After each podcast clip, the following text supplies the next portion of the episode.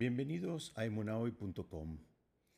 Hoy quiero compartir con ustedes eh, una, una, figura que aparece en la Torá en relación a las vestimentas del Cohen Gadol. El sumo sacerdote debía llevar los nombres de las doce tribus grabados en piedras preciosas, pero en dos lugares de sus vestimentas. Por un lado los debía llevar los nombres en el pectoral y por el otro lado en los hombros. Lo curioso es que en un caso exige que las piedras preciosas estén enteras y en el otro justamente lo contrario, debían estar talladas. Para el caso de los hombros se utilizaban las piedras preciosas en su forma tallada y para el pectoral se establece que las piedras preciosas debían estar absolutamente completas.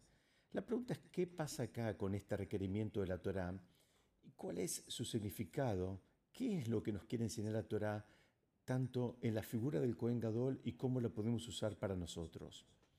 Explica a nuestros sabios que los hombros representan la capacidad de soportar una carga material. La simbología es clara. Tanto el Cohen Gadol como las personas comunes contamos con recursos materiales limitados y por ende también tenemos una capacidad limitada de asumir o compartir la carga. De ahí es que la Torah menciona piedras incompletas, para que seamos conscientes de que nadie puede resolver los problemas de todo el mundo por completo. Eso solamente lo puede hacer Hashem. En el caso del pectoral, iba frente al corazón, que representaba la capacidad de sentir empatía con los problemas de los demás e inclusive incluirlos también en nuestras plegarias. En este caso, la Torah exige piedras preciosas en su estado completo. Y lo que quiere simbolizar es justamente que todos tenemos una capacidad ilimitada para acompañar emocionalmente, para acompañar espiritualmente los desafíos eh, propios o ajenos eh, de ese campo.